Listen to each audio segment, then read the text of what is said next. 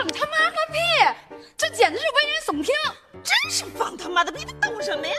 去他妈的！一方面要坚信人是可以变坚强的，我们可以通过逃避可耻但有用吧，就是逃跑啊，或者就逃跑了之后我再回来勇敢面对，就造成可能在相处关系当中，弱势方他需要寻找一个借口也好，或者说是让自己更自洽的理由也好，来合理化这段关系。Hello，大家好，欢迎收听宛平北路六百号，我是 Jerry。是绒绒毛，本期节目呢，是我们和空警效应的一期串台节目。那请空警效应的主播小景和我们做个自我介绍吧。Hello，大家好，我是小景，毕业于上海市交通大学精神病与精神卫生学的专业性硕士，然后是精神科的住院医生。好的，嗯、那欢迎小景参与我们节目。今天讨论的话题呢，其实是跟精神心理相关的一个话题。就前段时间黑人版的小美人鱼，其实是有刷短视频刷到的，有一个博主吧，他就介绍各个迪士尼人物可能有的一个精神障碍，他就说小美人鱼它可能是有囤积癖的，因为它会收集人类不要的东西，丢到海里的垃圾，然后把它带回家藏起来，当做珍宝一样。我一直以为这只是一个他的一个人设的需要，没有想到说这个背后还有强迫症这个点诶。那小景，你可以从你的专业的角度为我们介绍一下，就大概什么样是强迫症？我是黑人小美人鱼，我也没看，但是我有看那个就是八九年还是几几年，就是最早那个动画版的。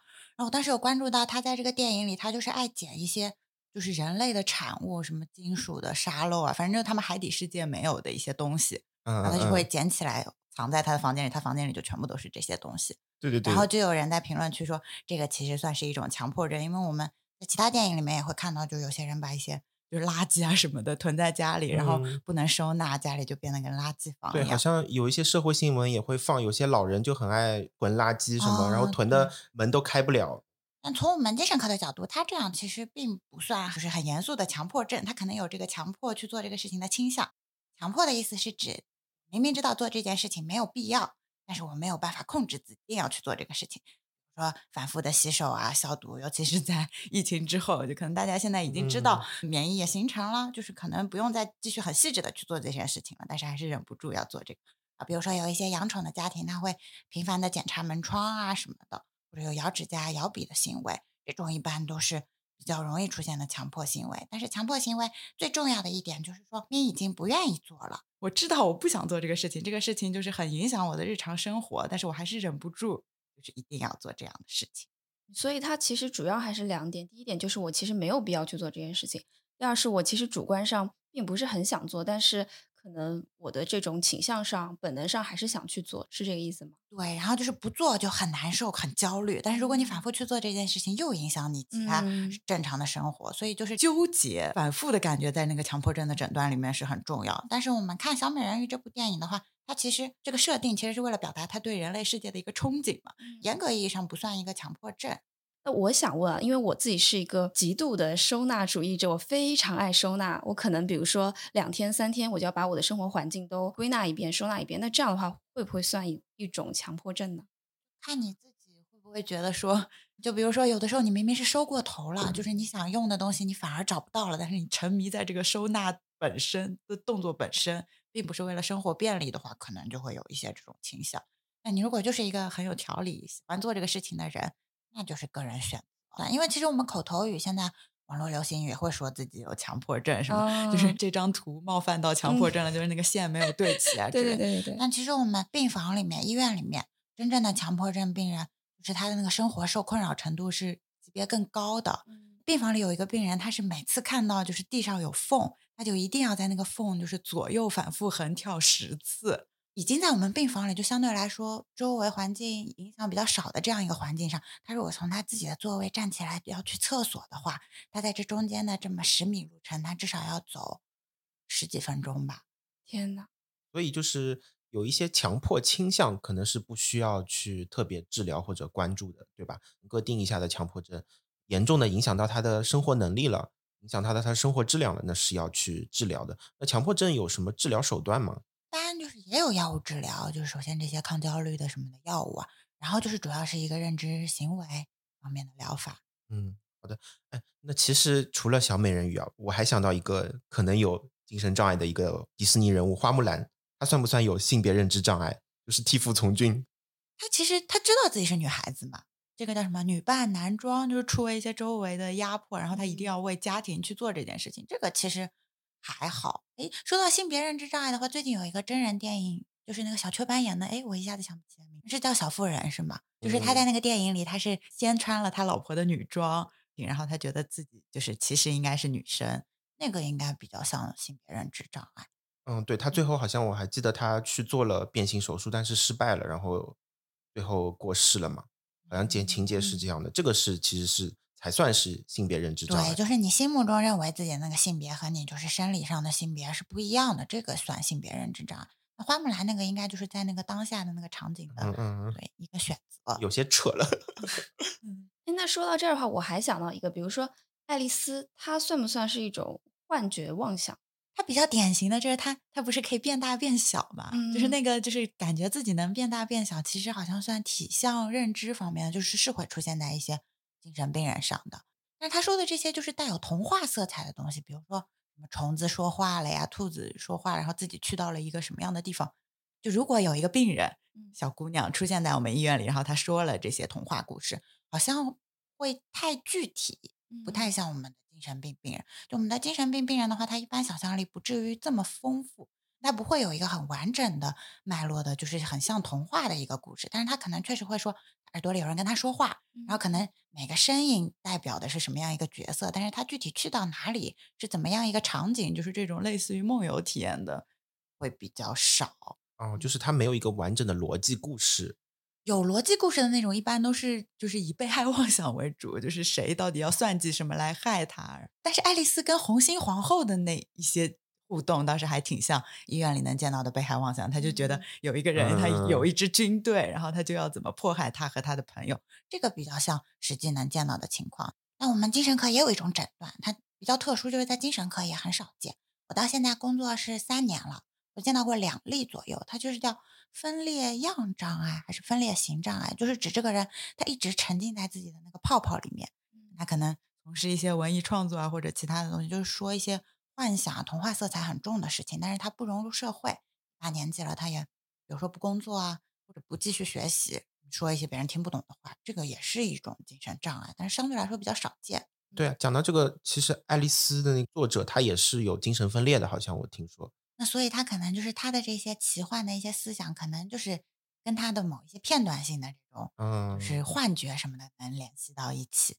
但是整体这么有脉络，肯定确实是他文艺创作的嗯那个才华在串联。他可能把自己的一部分习惯投射到他创作的角色上去了。就可能那种就是跟周围隔离开来的感觉。那小景，你有没有看过一些，比如说其他的一些动画片里面可能会存在一些比较典型的，更多可以把它理解为确实存在一些精神障碍的片？自己印象比较深的，我想提两部电影，一个是《冰雪奇缘》，还有一个嗯是《美女与野兽》。这个我都看过。对我也都看过。这两个就相对来说比较火嘛。那我们就先讲那个《冰雪奇缘》好了。嗯就《冰雪奇缘》那个 Elsa，她她就是小时候的时候，他不是误伤了他妹妹，他妹妹从此就是反正也受到一些伤害嘛，然后从此他就把自己关在那个房间里，他很害怕自己的能力。他有一次好像是他要变成女王了，加冕仪式好像是对，要去嗯广场上，然后他就非常的不愿意出那个门，嗯然后在广场上就是非常紧张。他不是还唱那个歌词嘛，就是说不要让他们知道，嗯 就是其实不要让他们看见。那个我觉得比较像那种 PTSD 创伤后应激障碍，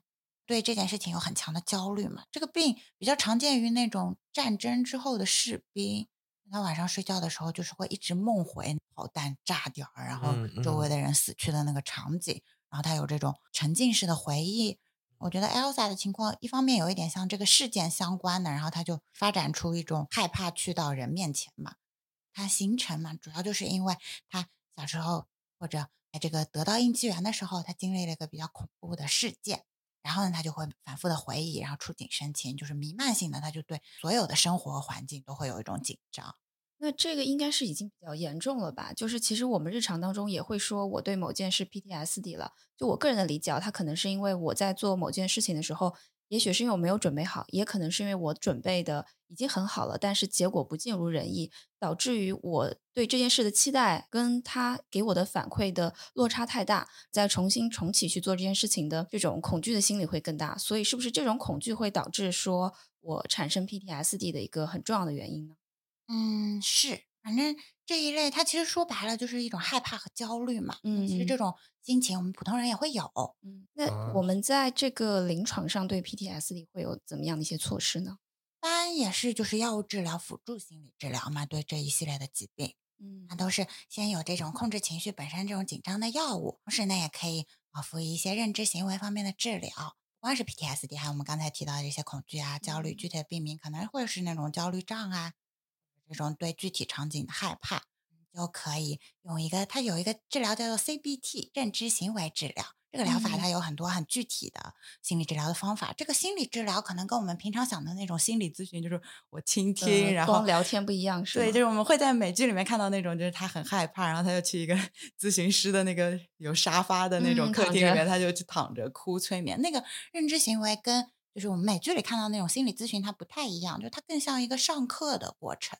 他会给你布置作业，比如说他可能首先会给你讲课，告诉你人为什么会焦虑。那可能一方面就是说你放大了别人对自己的关注的程度，这是一种；还有一个就是刻画灾难性的后果，就是你会觉得说这一次汇报的失败好像就联系到这个工作就要丢掉，然后可能还会引申到就是通过你一些内向性的比较自卑的思维，可能会引申到对自己评价也降低了，就可能对自己的能力判断产生了问题以后，就是频繁的就会害怕各种各样的事情，那个不好的感受堆积了以后，自信心就没有了嘛。那像 CBT 治疗的话，你去到那边，他首先是跟你讲解这些，就是啊，别人也没有那么关注你了，你放大了，所以你害怕。然后呢，其实你看也没有什么灾难性的后果呀。嗯那他会 push 你从事一些事情，做一些作业，消除自己这种感受。我是看过一个 CBT 治疗的视频，那个人他是有啊社恐，就是他嗯一走到人面前他就紧张，他就出汗，然后他就觉得所有人都发现他出汗了，然后他就会出丑。那个治疗师就是把他带到一个商场里面去，然后给他带了一个喷雾，然后让他用那个喷雾，就是把自己的腋下喷的，就是很像那个已经出汗以后的样子，让他在马路上跟别人搭讪。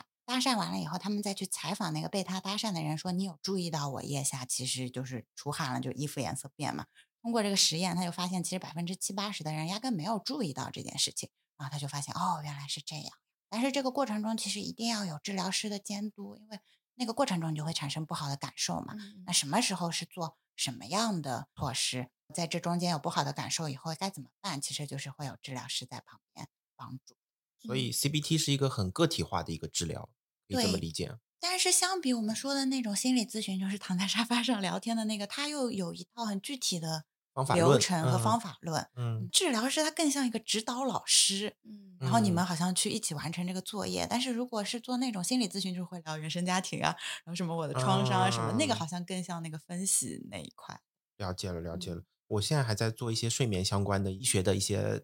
策略的一些制定吧。然后我又看到是 CBT 还可以治疗失眠，是吗？就是 CBT 是失眠的一线治疗。也可以，它反正应用范围还挺广的。但是其实它不是叫认知行为治疗嘛，其嗯实就是很多东西，你只要把你的那个认知扭转过来扭嗯转了，然后可能一些就是负性的心理暗示减少了，就确实也是运用在很多疾病上。甚至一些躯体化的症状也可以逆转或者改嗯善。嗯，对，CBT 现在还有一个进化版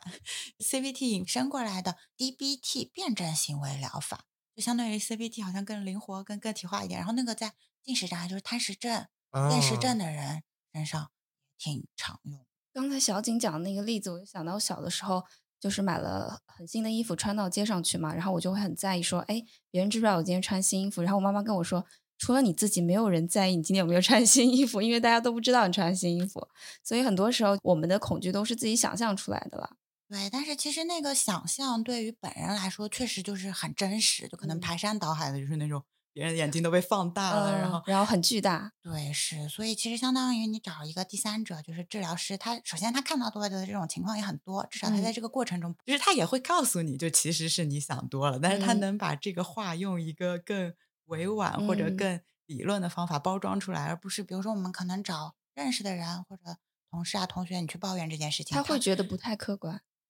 对，然后他可能就是他攻击你，或者他说啊，就是你想多了，哪有这么多事情？一方面也是一种安慰，一方面就是确实那个理解、共情，没有接受训练的人，他嗯相对来说用词就不会那么让人 舒服。对，可能没有办法很实际的共情到他。会，是。那我们现在讲一下关于《美女与野兽》吧，因为我还挺好奇，之前其实也有看到过一些文章分析这个电影，有一个词我自己也比较关注这个疾病了，就叫做德戈尔摩。我们能不能展开关于这一块它的形成机制，大概来聊一下？我想提的这个电影也是这个就是相关的病症嘛，它是就是被绑架的人他会爱上这个绑架绑架他的人啊、这样一个就是心理学方面的名词，但在在我们精神科医院里面是没有这个诊断的名字。嗯但是它确实是一个很广泛使用的词。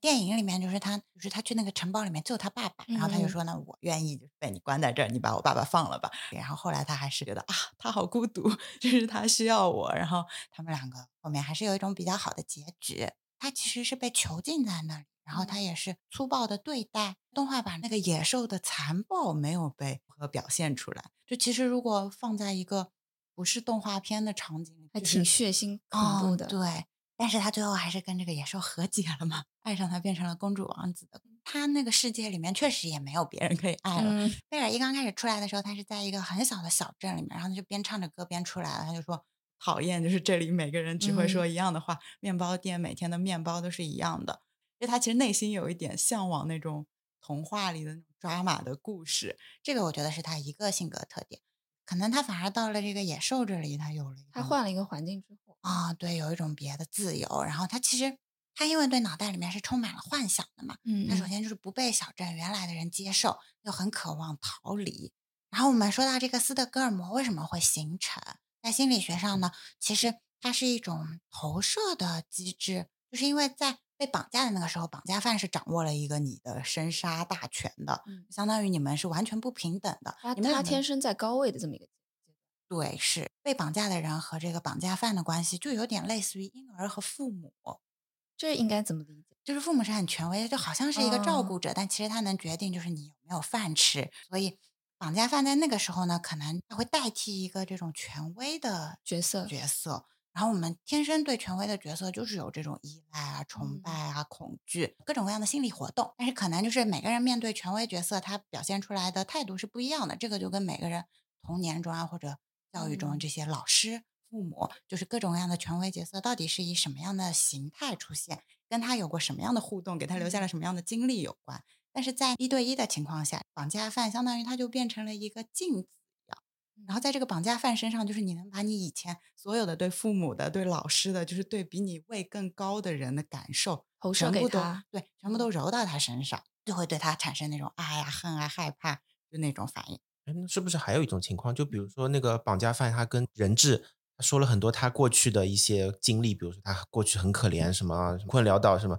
那个人质对绑架犯产生了同情，这个是不是也是一种情况？也是，就是我们可以这么去理解，但是回过头来想想，你就会觉得在那个情况下，你去同情这样一个人是一个很奇怪的事情。不是生活中经常遇到那种渣男，他也会一上来就说一些情感爱开始卖惨，啊、什么的故事，说他跟前女友如何不顺利。但是你冷嗯静下来想想，你会觉得，嗯，就是他竟然跟前嗯面的人这么不顺利，就是为什么是你来拯救他呢？但是可能在这个当时的环境下，会容易卷进去，就可能尤其是跟权威角色没有很好的互动的人，嗯就是没有那种平等交流的体验，就是他要么就是依附、被嗯控制，他可能既往跟这些人都是那种比较小的被控制，然后只能爱慕人家这样的感受。那他可能尤其遇到绑架犯的时候，他的那种缺爱啊、缺关注会嗯反上来。因为可能在那个场景里面，绑架犯他所有的注意力都在这个，比如说贝尔身上，所以他可能会觉得自己得到前所未有的关注。相同的，他对对方的关注也在那一个场景里面达到很高的一个阈值。对，就其实就是回到那个小孩子的状态嘛，就是其实他嗯不关注我，或者他不喜欢我，那我嗯可能就会被被撕票。嗯所以好像我们本能的就希望他关注我，他喜欢我，然后在这个过程中，就是会把这种希望他喜欢自己，从而存活下去，渐渐就变成着我也喜欢他，就会有这个病态的互动。然后能让我联想到就是了之前那个很有名的小说房思琪的《初恋乐园》嘛，嗯，他跟他那个老师的互动，其实好像是很扭曲的开始，但是到后面这个女孩子自己，嗯她其实有一整套合理化的解释，然后把这个故事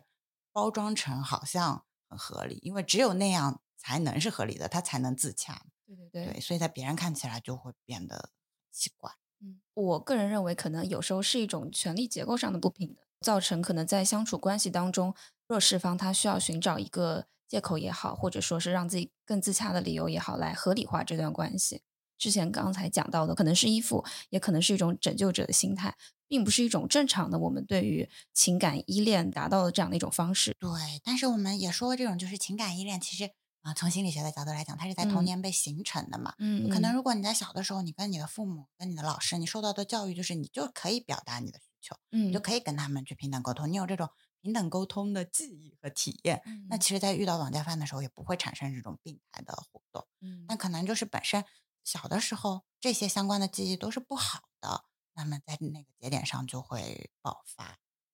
那其实前面小景有提到渣男啊，最近其实一个很极端的社会事件就是北大女生自杀的那个事件嘛，被她的男朋友 PUA 的嗯被 PUA 到自杀。如果很不幸，我我从小没有这种跟权威平等交流互动的这个体验，那我在成年之后，我怎么保护自己呢？怎么才能能够有那种跟权威平等互动的那个经验，然后能够免受这种 PUA 的伤害呢？我前段时间看过一本书，这本书我觉得讲的还挺好的，就是这本书叫《煤气灯效应》，嗯然后它就是嗯讲这个 PUA 相关的事情。其实 PUA 这个词稍微有一点被用烂了，但是其实确实还是一个很严重、很严肃的，而且就是很贴近我们生活的问题嘛。我们多多少少可能都会有这种心理倾向。一方面就是说要意识到这是一个问题，而不是说好像重复这样的错误，然后每次好像都是好像像赌博一样，就是我下一次可能会遇到一个更好的人，他不会来 PUA 我。先意识到对方其实哪些行为是在 PUA 你，然后关于这个 PUA 这件事情了解的更多，然后受到指责啊什么的时候，你就意识到啊，虽然确实也会引起我的反应，但这个是 PUA 的一部分，我要远离。另外一方面，可能是了解自己，嗯就是为什么我会陷入这样的互动里面？为什么比如说会爱上绑架犯，爱上对我很不好的人？这个中间背后是啊、我哪些不好的回忆就是全部牵扯在一起，然后哪一些就是童年的创伤导致的，然后现在可能不是说要回过去修补这些，但是你至少了解了自己以后，其实也知道怎么安慰自己。我觉得在我们讨论这些议题的时候，最重要一点就是我们大家都不要抱有一个一定是我做错了这样的一种心态。就如果假设你遇到一些这样不好的事情，不是因为你做错了某件事情，但是我们确确实实要在这个过程当中去意识到自己是不是存在某一方面的特质是容易因为这些特质而受到伤害的，那可能更好的了解自己，在这样的情况之下，也能够更好的摆脱这样的一些被 PUA 的情况。嗯，对，我觉得是，就是啊、呃在第一阶段，就是还沉浸在这段不好的关系嗯里面的时候，最能做到的事情其实就是逃跑。不管通过一些物理上的隔离啊，或者朋友帮你拉出来的手法，你先从这个不好的环境里面出来啊。但可能脱离出来一段时间，就是你开始要复盘，开始想好奇那个里面到底发生了什么的时候，其实那个时候就是一些咨询师啊、治疗师他的那种理论知识，是能帮助你从理论上理解，就是我为什么会被 PUA 这件嗯事情的。啊，就像我刚才介绍那本书，其实就很好，它有介绍一些嗯各种各样的 PUA 嗯的这种形式。然后有一个让我还觉得挺震撼的，就是他有提到一个软 PUA 的概念。就我们说到 PUA，可能都是那种辱骂，然后就是让嗯你会比较明显的觉得不适的方式，是吗？对。然后它里面提到一个软 PUA，它常见于中国的家长和小啊孩 中间。就比如说这个妈妈或者爸爸，他会反复的强调，就是因为你的出生，我们家在你身哦上投入了什么样教育的嗯成本，所以我们的生活环境下降了。你看，为了你，我什么事情不做了，怎么样？但其嗯实那个是妈妈自己的选择嘛，嗯。就生你们其实是那个家庭他们做出的选择，那他们好像要让你背负这个责任，嗯。这个其实也是一种控制性的互动。但是嗯。在这个控制性的互动中，强势的人他其实想控制你，但是他又是以一种卖惨的形式嗯。出现的，这个其实相对来说就很难被意识到。呃，我个人理解，他其实会不会就是通过一种牺牲感，就是我告诉你我为你牺牲了多少，然后你就因此要回报于我。这种牺牲感的背后就是一种道德的绑架嘛。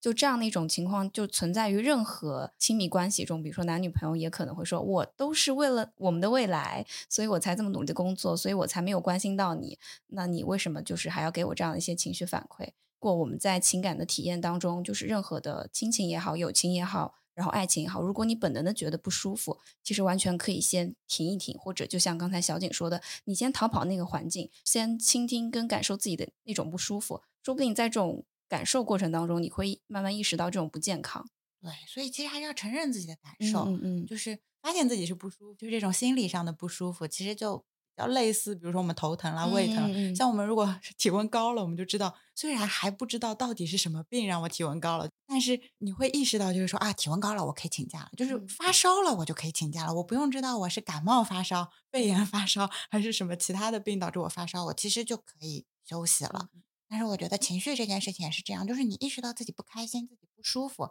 其实你就可以停下来了。嗯你不用 探究到我到底是因为抑郁症，到底是因为人际关系，就是我的这个不舒服到底能不能获得一个正确的诊断，然嗯后取得假条，然后被所有世人我自己都认可。你要琢磨到那一步，其实相对来说，尤其是在你那个不舒服的情况下，嗯是比较难的。而且你可能已经经历了非常长时间的不舒服，你才能嗯够想选择说我要得到一个确定的我确实不舒服，我才能向周围的人证明我现在需要休息了。但其实你根本没有必要做到这种程度。对，其实你就可以先停下来，甚至嗯只有停下来了，你才能回过头来明白，就是当时这个不舒服到底是怎么样的，其嗯实已经有多巨大。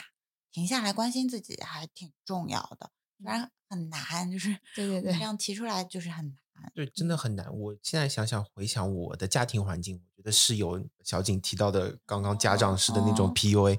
真正能够意识到自己是不舒服的那么难过，其实是我搬出家以后，我在回想过去的我跟爸妈的那种互动的状态，才意识到，哎，他们好像是有问题的，他们不应该把这种心情或者这种想法强加在我身上。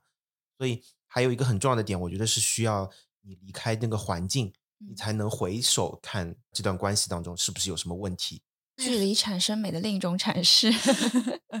所以通人嘛，虽然嗯我们现在很强调就是什么如何自爱、如何自嗯尊，但是其实就是一个人你在这个环境中成长出来，就是你就像一个黑匣子一样，就是嗯。虽然你还不知道里面的机制是怎么样的，比如说你受到压力，你就会焦虑；嗯。受到什么我们说的不好的互动，你就会开始对人际关系啊怎么样产生各种各样不好的连接。所以就是一方面要坚信人是可以变坚强的，就我嗯。们可以通过逃避可耻但有用嘛，对对对就是。逃跑啊，或者就逃跑了之后我再回来勇敢面对，就各种各样迂回的方式我们去变强，但同时也要承认自己的脆弱性。就是我在那个环境下，我就是没办法，我能做到的唯一的事情，我就先跑了再说。我觉得就是那个也很重要。那我还有一个额外的问题，我想问一下，可能在你们接触的一些患者或者说病人当中，有没有哪一些比较多的样本会说明说哪一类人他容易被 PUA？他会有某几个比较明显的特征吗？其实我们住院部这种 PUA 相关的还是嗯少，嗯但是以我自己的经历来讲，就是还是刚才提到的嘛，可能缺爱，就你自己嗯本身对自己的缺少价值不太认可。对，然后你缺少那种被关注的感觉。就其实嗯我们会知道，就是正常的交往中，我们刚刚也提到，就其实嗯别人对你的关注是没有那么多的，嗯但是可能就是那种缓慢的，然后刚开始没有那么多的关注，然后那个人他也关注他自己，可能分给你的关注比较少，那种可能才是健康正常的互动。那嗯可能因为健康正常的互动缺失了，所以就有点矫枉过正，心里比较抓嘛，就是期待那种言情剧中那种互相只有彼此，然后什么疯批恋嗯爱，什么烧了房子，我们在中客厅中间接吻。就是如果对这种极端浪漫的不现实的情节有一些期待的话，其实就容易被就对方所掌控了。对，你就相当于伸出了一个钩子嘛，自己期望的是极端的爱，那跑来就是好像对你很热情，给你爱的人可能就是极端的人。那嗯极端的人，他的危险性就在他好的时候也很极端，对你的好也更极端，但是那个坏肯定那讲到这个，是不是以前的那些言情剧、琼瑶小说或者什么一些网络小说，应该背一些锅？他们极端放大了那种悲苦的爱情，就是什么悲壮的感情，什么我？想到那个花非花，雾非雾，骄傲的叶凡，那个太搞笑了。就我想到是秦时深、雨蒙蒙，哦啊对对一平跳河。对，就依附，然后好像命运感太强了。其实你嗯反过来想想就不太对劲。对，所以就是我觉得我们现在的青年，或者说在童年的时候，需要一些正确的引导，你需要家长在旁边陪一下。就是看这些剧的时候，要告诉小朋友，这些剧都是演出来的，不是真实的情况。嗯但哎，但最近我观察到一个很好的现象，最近不是那个哎有一个消防员跟急诊科医生谈恋爱的人间烟火，啊，对，那个是可以说的吗？我敢说，我怕被 啊，没关系。就是我发现大家对他的剧情其实有一些吐槽和理性的探讨，但是在过度的吐槽底下，其实是一些探讨。嗯，就其实现在的互联网风气，我就不知道是因为时代的戾气变强了，还是我们的不满变强。就现在大家对这些剧好像。比起追捧是什么啊？好羡慕啊！就是希望哥哥下一次壁咚我这种，这种好像少了。其实是吐槽多。而且这个剧我发现，就是它本身的一个设定是一个优质的白富美，跟一个相对来说在家境上以及在性格上会有一些缺陷的这么消防员这样的一个人设嘛。大家其实，在讨论的时候也会说，这不是一段健康的关系。支持在这个剧里面，因为女主的妈妈她相对来说会掌控欲更强一点，但是大家非常支持这个叶女士，觉得这个叶女士就是做出了非常正确的决定。对，但是我觉得他们两个人的互动到底健不健康？就是他们已经出现了不健康的互动，我们可以往家庭上或者背景上归因。但是其实背景和家庭反过来说，并不是说这两个人一定就会不好的，也有阳光开朗的大男孩和就是 就是懂事的白富美啊。对对对，嗯，所以就是如果我们在过去的关系的体验当中，可能遭遇了一些不健康的对待，那在这个过程当中，其实我们也可以通过后续的一些干预的治疗，呃，或者说一些就是 CBT，还有我们刚才提的那个心理咨询嘛，对对对，我们可以通过这样的方式重新的养育自己，把自己养成一个健康的一个的状态。嗯，所以我们之前不是一直提到那个就是美剧里面的那种心理咨询嘛，就其实那种。就是你去说你自己的故事，比如说你去吐槽渣男，嗯，然后你在吐槽渣男的过程中，然后咨询师可能就是时间久了，你可能甚至要做到第八次九次，说他会询问你一些，就哎，这个渣男就是这样对你，那你当时为什么？就是可能他会有一些很具体的询问，嗯，然后就会比如说归因到家庭啊或者既往的别的人际关系上，嗯，就是可能一方面是有一点分析嘛，就是意识到问题所在，另外一方面就是说你在这个咨询室里面。跟咨询师的这个互动，虽然你是花钱买来的，本身其实是我们现代人比较缺少的一种，就是健康的关系。就是你跟咨询师的关系本身就是一种健康关系的示范。哦，这是一个很好的点。嗯，就是说他相对来说跟你有些距离，就是你们的这个互动，首先是受到金钱契约保障的，然后同时就是在那个场所里，他肯定是以你为主，然后跟你去做这个倾听啊互动，同时就是你对他产生的所有感受。就比如说，你甚至做咨询做着做着，你突然觉得啊，我好讨厌你啊，嗯，怎么样？但是你其实都可以跟他沟通，那咨询师可能就会开始跟你聊，是他的哪些话让你觉得不舒服，让你想起了什么？他对你又是一个什么样的感受？他对这件事情本身是什么样的感受？就是这种距离性的，就是他对自己。呃，也很坦诚。然后你在那里，因为没有别的干扰嘛，就没有别的社会关系，就是你不害怕你说出去的东西怎么样，你甚至不那么害怕你刺伤到这个咨询师本人，就你可以很直接的跟他表示，就是他给你到底有什么感受。这件事情本身是我们比较缺少的，因为在那个环境中，就像你刚才说到，首先因为我们有一个金钱契约的关系嘛，其次是我们面对的客体就是这个精神医师，他其实本身。因为他受过一些系统教育也好，再加上他受到一些职业训练也好，他是一个相对我们可以去展开健康交流的这么一个对象。可能我们跟朋友或者是其他人交往的一些干扰，在这个环境或者在这个场域中不存在。对，是，就是一个合格的咨询师，他会屏蔽掉嗯那些东西。咨询师他自己会接受心理咨询嘛，在我们咨询界，他叫做督导。就是他会找一个别的咨询师，然后来分享，就是在心理咨询的过程中对这个受访产生了什么样的感受。那个咨询师就会帮助他一起分析这个感受，然后告诉他怎么表现可能是更能帮助到受访的。相当于其实他背后还有一个团队，嗯，好像一个锚一样把他给一直拉住，嗯，就不会被病人给带走。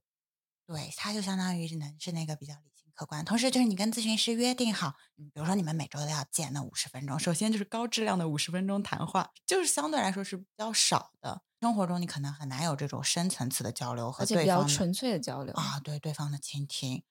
那今天其实我们也是从迪士尼公主的一些人物形象入手来聊了一下关于精神心理的一些名词。那我想问一下小景，其实从你的职业的过程当中，你会觉得说现在我们精神健康其实在一个怎么样的一个状态或者水准，或者说我们其实可以通过什么样的方式去提升我们的一些精神健康呢？现在大家多多少少其实还是有很多问题的，嗯，对，就是经常大家被诊断什么那英，被诊断甄嬛，放他妈的屁，这简直是危言耸听。对对对对对，对我就觉得大家是有很多的焦虑，什么压抑，说无处释放的感觉。对，然后同时我就觉得互联网上这种，就是我们开玩笑说被诊断成对被诊断成公主了怎么样，或者就是、甚至是真的疾病名称，比如说 ADHD 啊、抑郁啊、嗯双向就其实大家用的也很多，从侧面就说明我们这个时代还是压抑的嘛。我们希望通过开玩笑的这些方式来、来嗯来反馈自己的一些情绪。啊、来说，就是我们其实有病这件事情。但我自己在精神病院工作的感觉啊，用药能够治疗以外的那种家庭啊、社会大环境给他的压力也很大的嗯这种情况变多了。而且这种是你没有办法通过药物去干预的。对，可能在我们精神病院里面，我们发现这个人有家庭问题，我们就会不厌其烦的跟这个家属或者怎么样的去进行沟通，嗯就说啊，你孩子的病情其实是怎么样的呀？你其实对他怎么样更好一点。然后我们医生在跟这个家属进行沟通的过程中，自己也会觉得很抓狂，就是有一些不好的反应。我们每个人多多少少，你职场、你原生家庭啊，你后面的这种朋友互动中，就以那个比例来看，还是很多。对，就是坑到处都有的。我是觉得，首先你自己的警戒线在哪里？那跟保险丝什么时候它其实已经是一个熔断的状态，就是靠你自己这种提升免疫力，然后你去读这些 心理学相关的书籍，已经不能处理的最危机的状态是怎么样的？就是相对来说了解一下对这些疾病的帽子，你首先有一个泛泛的概念。嗯然后你就知道哦，可能就是出现这种情况了，我是可以出去医院就诊的，这个是嗯最最底线、最底线的。就是小手指点一下关注空警效益和宛平北路六百号。对，首先就是医疗健康知识保持一个输嗯入嘛，嗯那你至少知道哪些东西是医学上就是可以干预的，已经很不健康的。那至少我觉得在那个亚健康的状态中，我们刚才说到的心理咨询啊、心理治疗，有经济余力的，我就可以去付费，然后去 体验这种互动。但是确实相对来说收费比较高，确实对很多人的收入水平来说是比较困难的，而且可能有些人的支付意愿没那么强，因为我会觉得，忍忍就过去了。或者说我会觉得我没有拿到一个实质性的东西，我不愿意为这个服务上面花钱。嗯就是可预见的效果，其实在短期内至少是有限的。啊、而且就是很多人，有些人他的症结本身可能就是现代节奏太快了，太功利了，然后我就是为钱发愁，嗯然后嗯就是他本身的问题就是他就是没钱他首先他没有钱，而且他没有办法为自己花钱。那我觉得在这种情况下的话，其实可以读一些心理学的书，就现在书书店里面那个心理角其实堆得很厚，就自我疗愈嘛，就是。对，可以。那我有一个问题，就是有没有一些社会上的一些，比如说志愿的一些手段？虽然我们可以倡导大家就是去阅读一些书籍啊相关，但其实和人的互动的这个过程，其实还是非常重要的。就是我们不可能单向的自己去输出太多。但如果说有没有一些免费的，或者说收费相对来说比较低的一些手段，可以给到一些大家可能在精神健康方面有困扰的人？我觉得是这样，就是比如说我们作为亚健康的人或者普通人，那我们可能本身去做心理咨询或者心理治疗这件事情，其实是希望改变亚健康的状态，就是我变得嗯更阳光、积极向上。嗯其实这对心理健康来说是已经是一个相对来说的高要求。其实相对来说，我觉得低价的服务它质量会比较低，觉得反而可能效果没有那么好，我不太推荐。就是我希望你要么就是花钱做好的，要么你就是自己不花钱。我觉得一方面我们刚才说到读书嘛，另外一方面其实人和人的互动，你就是朋友啊这些。可以用刚才学到的书里面的知识，你去分析自己或者分析朋友，然后有一些感悟。然后你刚才说到的这些一些社会组织啊，一些志愿者服务啊，和一些价格相对来说比较低的服务，我觉得还是面向患者更多一点。因为其实我个人觉得，也许很多时候我们只是需要先迈出那一步，跟人交往互动的这么一个过程。但是同样，我们刚才也讲了，比如说跟朋友之类的互动，它同时会受到我们原本关系场域的干扰嘛。所以也希望说，如果说我们未来可以有更多这样的面向多，无论是我们处于任何健康状态，亚健康也好，还是非常不健康的状态也好，只要我们有这个需求，希望我们有更多的机会可以去接触这一类的精神健康的一些诊疗也好呀，或者说帮助也好。好的，那今天其实我们整体的探讨到这边就结束了。其实最开始来做这个选题的时候，也是非常突发奇想的来做，主要是我们从自己所观察到的一些动画片的现象里面，了解到可能每一个人物角色背后，除了他人设的需要之外，他也真实的存在一些呃精神疾病。当然，这其中也有可能是推测，也可能是 我们过度的妄想了。但是无论如何，我们希望在这个讨论的过程当中，帮助大家可以更好的意识到，也许你正受到这样的一些精神疾病的困扰。但如果你困扰到影响到自己生活的时候，其实也可以像刚才我们小景说的，你可以多建立一些自己对这些疾病的认知，然后在此基础上，有经济条件的大家可以去追随一些可以支付的一些帮助。如果没有的话呢，也希望大家可以选择去看到自己的情绪，然后去接受自己的情绪，慢慢慢的养育一个健康的自己。那我们本期节目到这里就结束了，非常感谢空警效应的小景做客我们宛平北路六百号，也希望之后我们有更多的机会可以探讨更加有意思的话题。好，拜拜。那拜拜拜拜。拜拜。